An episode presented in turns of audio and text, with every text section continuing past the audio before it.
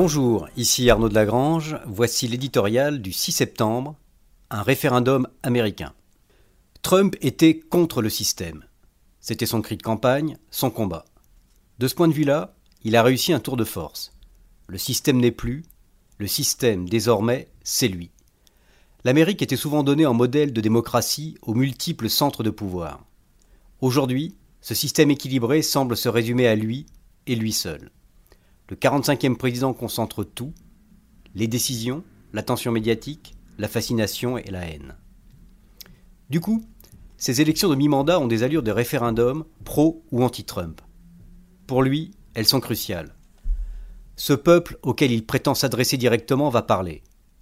Le scrutin va enfin permettre de jauger ce phénomène inclassable, comme une échelle de Beaufort estimant la force de la tempête.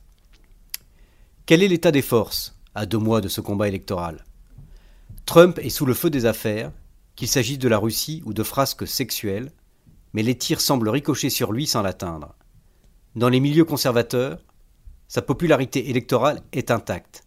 La base lui sait gré de faire ce qu'il a dit, en plaçant l'Amérique d'abord, et le crédite des bons résultats économiques, même si la vigoureuse croissance ne lui doit certainement pas tout. Quant à l'élite républicaine, elle suit d'un pas lourd, taraudée par la peur de couler avec le capitaine si elle le lâchait.